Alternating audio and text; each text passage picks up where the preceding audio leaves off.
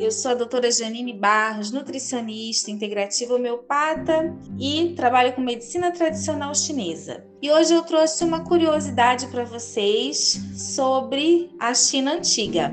No tratamento de saúde, na medicina tradicional chinesa, é, o pilar mais importante é a prevenção. Então, antigamente, toda a família tinha um médico e o médico só recebia seu salário quando a família estava totalmente saudável naquele mês. Se algum membro da família adoecesse, o médico não era remunerado, não recebia o seu salário, pois o papel do médico era cuidar para que aquela família tivesse sempre um estado saudável e não desenvolvesse nenhuma patologia. Se alguém adoecesse, era sinal de que o médico não fez direito o seu trabalho, negligenciou né, o cuidado com aquela família. Então ele não recebia seu salário naquele mês. Olha que interessante. Atualmente, né, os médicos são remunerados quando as pessoas têm doença, têm patologia. Mas na medicina antiga, tradicional chinesa,